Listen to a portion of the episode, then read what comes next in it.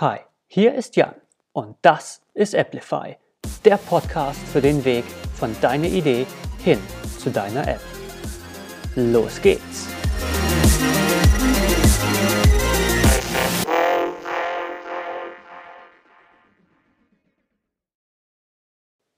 Hi und willkommen bei der inzwischen dritten Folge des Applify Podcasts. Und heute gehe ich ein bisschen auf die Frage ein, ich habe es ja schon angerissen in der letzten Folge. Willst du eine iOS-App? Willst du eine Android-App? Oder willst du beides? Und gibt es vielleicht eine Möglichkeit, beides gleichzeitig zu bauen? Und damit wir jetzt erstmal alle wissen, was für Begriffe es hier gibt und dass wir eine Übersicht haben über das, was ich jetzt in den nächsten Minuten erzählen werde, ähm, fangen wir mal ganz vorne an. Android und iOS sind komplett unterschiedliche Systeme. Die sind, die sind ziemlich anders, wie sie intern funktionieren. Das ist so ähnlich wie wenn du jetzt ein Mac mit Windows vergleichst. Na, irgendwie ist es, ist es sehr anders, wie Sachen funktionieren. Ähm, eine, eine Windows, ein Windows-Programm kannst du auch nicht einfach auf macOS installieren. Das ist irgendwie auch klar und ist irgendwie auch klar, dass es andersrum nicht geht. Du würdest auch nie erwarten, eine iOS-App auf einem Windows-PC installieren zu können. Ähm, und ähnlich ist es zwischen iOS und Android. Du kannst, wenn du eine App nur für iOS erstmal baust, die kannst du nicht nehmen und direkt für Android benutzen. Ähm, mal ganz davon abgesehen, dass wenn du mal, wenn du iOS-Benutzer bist und mal ein Android-Handy in die Hand nimmst, wirst du merken, dass manche Sachen einfach anders sind. Android hat so eine Leiste unten mit drei Buttons äh, womit du App schließen kannst, ähm, einen, immer einen Zurück-Button hast. Ähm, und sowas gibt es bei iOS nicht. Ne? Da gibt es den, den Home-Button oder die Home-Bar und das war's. Und ähm, sowas muss dann eben auch in der App berücksichtigt werden und daher haben sich auch manche ja, Konventionen auch anders eingebürgert, wie manche Sachen zu lösen sind im, im Benutzerinterface. Ähm, Daher ist es dann irgendwie schon mal per se schwer, eine App zu bauen, die beide Plattformen gleichzeitig bedient. Das heißt, ja, wenn du eine App bauen willst und du willst, dass die Apps wirklich sich daheim anfühlen auf den Plattformen. Also wenn du, wenn, wenn ein Kunde mit einem, mit einem iPhone kommt und die App installiert und merkt, okay, das, ist, das, das fühlt sich so an, als ob das eine iOS-App ist. Und dann ein anderer Kunde kommt mit einem Android-Handy und da die App installiert und auch merkt, okay, das fühlt sich an, als ob das nicht irgendwie eine iOS-App ist, die portiert ist, weil irgendwie manche Sachen sich anders bedienen lassen, anders anfühlen, sondern dass es wirklich ist, gut, hier hat jemand Android verstanden und die Android-Konvention auch umgesetzt. Und dann merkst du vielleicht, ja, okay, dann sind es vielleicht auch zwei verschiedene Apps, die vielleicht gleich aussehen, mehr oder weniger, die das gleiche machen, aber letztendlich unterschiedlich entwickelt wurden. Und wenn du jetzt denkst, unterschiedlich entwickelt wurden, heißt es, dass es letztendlich eigentlich zweimal das gleiche Projekt ist, was gleichzeitig entwickelt wird? Ja, das ist so. Und ja, jetzt kann es sein, dass du erstmal schlucken musst. Hm, das ist nämlich nicht nur ein Projekt, wovon wir reden, sondern es sind eigentlich zwei Projekte in einem. Und ja, das heißt mehr oder weniger doppelter Aufwand. Nicht ganz doppelter Aufwand, weil die, die, die Planung, die kann man einmal machen, die Anforderungen, die kann man einmal machen, das Design kann man in großen Teilen einmal machen und passt es dann eben dementsprechend für die Plattform an. Ähm, das heißt, so ganz, so ganz, ganz zwei separate Projekte sind es nicht, aber der Großteil vom Entwicklungsaufwand ist doppelt. Und ja, das heißt, erstmal ein ziemlich großes Investment. Es sei denn, man sagt natürlich, man, man fährt erstmal eine Plattform und zieht die erstmal groß und zieht die andere nach. Kann man natürlich auch machen. Jetzt, wenn du dich im Internet umhörst, ähm, dann gibt es so ein paar Begriffe, die verwendet werden. Einmal die Entwicklung, von der ich gerade eben geredet habe. Das ist sogenannte native Entwicklung. Ja? Also nativ wie daheim, das heißt, man entwickelt einmal nativ für iOS und einmal nativ für Android. Es gibt aber auch zwei Ansätze, äh, mit denen man probiert, eine App zu bauen, die man dann sowohl für iOS als auch für Android sogenannt exportieren kann. Das heißt, man hat einmal den Entwicklungsaufwand und sagt dann Export einmal für iOS, zack, Export einmal für Android, zack, und man hat zwei Apps. Diese Ansätze nennen sich Cross-Plattform bzw. Hybrid. Ähm, da gibt es dann verschiedene Tools und Frameworks, also für Cross-Plattform-Entwicklung, zum Beispiel Xamarin. Und für Hybrid, was letztendlich eine Art Webseite eingebettet in einer App, die noch zusätzlich durch Tricksereien Zugriff auf ähm, ja, Gerätefunktionalitäten, wie ich in der letzten Folge erwähnt habe, Zugriff hat. Das heißt, so eine quasi erweiterte Webseite, die noch irgendwie ähm, ja, zum Beispiel auf GPS oder Bluetooth zum Beispiel zugreifen kann. Ähm, dafür gibt es dann zum Beispiel Ionic oder Cordova. Und da könnte man sich jetzt denken, ja wunderbar, Jan, warum, warum erzählst du mir dann irgendwie so lang, warum, warum schwafelst du dann so von nativer Entwicklung? Naja, weil ich auch meine Erfahrungen machen durfte, sagen wir es so. Ähm, es gibt da nämlich einen Haken. Und der Haken wird natürlich nicht ähm, so, sage ich jetzt mal, beworben auf den, auf den Plattformen, wo du das äh, Cross-Plattform oder Hybrid entwickeln lassen kannst. Da wird natürlich immer der, der Vorteil irgendwie hervorgehoben. Da baust das Ding nur einmal und dann war es das.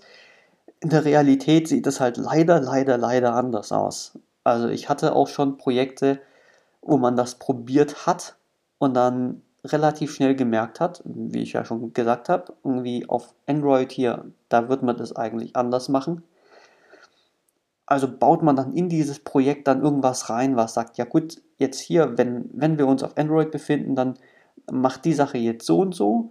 Und wenn wir uns auf iOS befinden, dann macht das so und so. Und vielleicht merkst du, ja gut, jetzt haben wir an, an dieser Stelle dann doch wieder so ein Split drin. Und sobald man damit einmal angefangen hat, ist es dann oft so, man, ja, ich, ich, ich kenne ich kenn, ich kenn die Ausreden, die man dann benutzt. Ja, wir benutzen das ja jetzt nur an dieser Stelle. Naja, wenn man das an dieser Stelle benutzt, ich garantiere dir, es dauert nicht lang, bis man es an der zweiten Stelle macht. Und dann hat man es an zwei Stellen und dann äh, kommt eine dritte und eine vierte und eine fünfte. Und plötzlich hat man in einem Projekt sehr viele Stellen, wo hier macht dies eine so, hier macht das andere so. Und plötzlich hat man dann doch wieder zwei Projekte in einem mit dem Nachteil, dass es irgendwie nicht sauber getrennt ist. Und auch eine Sache, die ich jetzt in der letzten Folge erzählt habe, das macht das Ding ziemlich komplex und komplex bedeutet, es ist schwerer wartbar.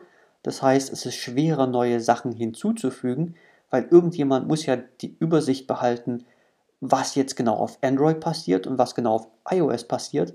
Und wenn an vielen Stellen irgendwelche ja, Sonderregeln drin sind, ähm, dann ist es natürlich irgendwie schwer zu verstehen, was, wann, wie, warum passiert. Und dann fängt es an, dass die Projekte plötzlich sehr, sehr, sehr komplex werden und du ja einerseits diesen, diesen Split immer bauen musstest, das heißt an den Stellen hast du dann plötzlich doch wieder den doppelten Aufwand, plus du hast mehr Komplexität drin, was dir später die Wartung deutlich erschwert. Und ich hatte da selber schon Projekte, ähm, wo, ja, wie soll ich sagen, wo, wo, das, wo das so problematisch war, ähm, dass letztendlich mit dem Kunden, die, ja, wir uns Gedanken machen mussten, macht es überhaupt Sinn, das Ding so weiterzuentwickeln? Letztendlich gab es ein paar technische Gründe, dass, ähm, naja, wenn man halt dieses, dieses Xamarin und dieses Ionic und was es sonst noch so gibt, benutzt, dann ist man davon abhängig, was es denn sonst noch so für, sage ich jetzt mal, vorgefertigte Komponenten dafür gibt. Ähm, und wenn diese Komponenten dann teilweise mal nicht funktionieren oder auf iOS funktionieren, aber auf Android nicht und äh, vielleicht an anderen Stellen mal umgedreht, du merkst, es, wird schon wieder irgendwie sehr, sehr irgendwie komplex und abstrakt. Ja, genau, das war das Problem, dass dann letztendlich die Entscheidung gefallen ist, nee, ähm, das, das, nee, das können wir nicht so weiterentwickeln. Das funktioniert so auf Dauer nicht. Vielleicht finden wir jetzt für das aktuelle Problem mit ganz viel Aufwand doch noch eine Lösung, aber dann in der nächsten Version, wo wir noch irgendwie was draufsetzen wollen, dann funktioniert da wieder was nicht und dann fängt der Spaß wieder von vorne an, wo wir dann gesagt haben, okay, das sehen wir jetzt als, als Prototypen, den wir gebaut haben und der funktioniert soweit, aber jetzt lass lieber nochmal von vorne anfangen und die Version separat getrennt nochmal neu bauen. Einmal für iOS, einmal für Android. Ja, man hat dann die doppelten Kosten, aber man ist sich sicher, dass man es gescheit weiterentwickeln kann und man ist sich sicher, dass man nicht in plötzlich exorbitante Kosten auf den Seiten läuft. Und das ist so eine, so eine Sache, die ich oft, ja, wie in diesem, wie in diesem einen Projekt miterlebt habe. Irgendwie dieses Gefühl, ja, man kann am Anfang ganz viele Kosten sparen. Man kann einfach nur ein Projekt entwickeln anstatt von zwei. Man hat die, man hat die Hälfte der Kosten gespart. Ja, wunderbar. Naja, letztendlich ja nicht, weil dieser Prototyp, der wurde ja dann verworfen. Das heißt, man hat ein Projekt gebaut, man hat es weggeschmissen und man hat danach nochmal zwei neue gebaut. Das heißt, man hat quasi die dreifachen Kosten gehabt nicht die einfachen Kosten, nicht die doppelten Kosten, sondern die dreifachen Kosten. Und jetzt merkst du, okay, das war dann vielleicht doch nicht so geschickt. Und ja, da ist dann eben die Frage, was, was, ist, der, was ist der Zweck von deiner App? Natürlich kann es Sinn machen, so ein, so ein, so ein Cross-Plattform oder so ein, so ein Hybrid-Projekt aufzuziehen. Ähm, ich will da jetzt auch nicht komplett dagegen sein. Ich sage nur meine Erfahrung. Äh, meine Erfahrung ist, für langfristige Projekte ähm, ist es eher ein schwieriges Thema. Aber wenn du jetzt sagst, nein, ich will jetzt einfach nur einen Prototypen draußen haben, ich will wissen, ob das funktioniert, ob das von Benutzern angenommen wird, ob das, ob das ein tragbares Geschäftskonzept ist und einfach schnell was zu entwickeln und schnell was für beide Plattformen draußen zu haben, wunderbar. Dann macht das Sinn.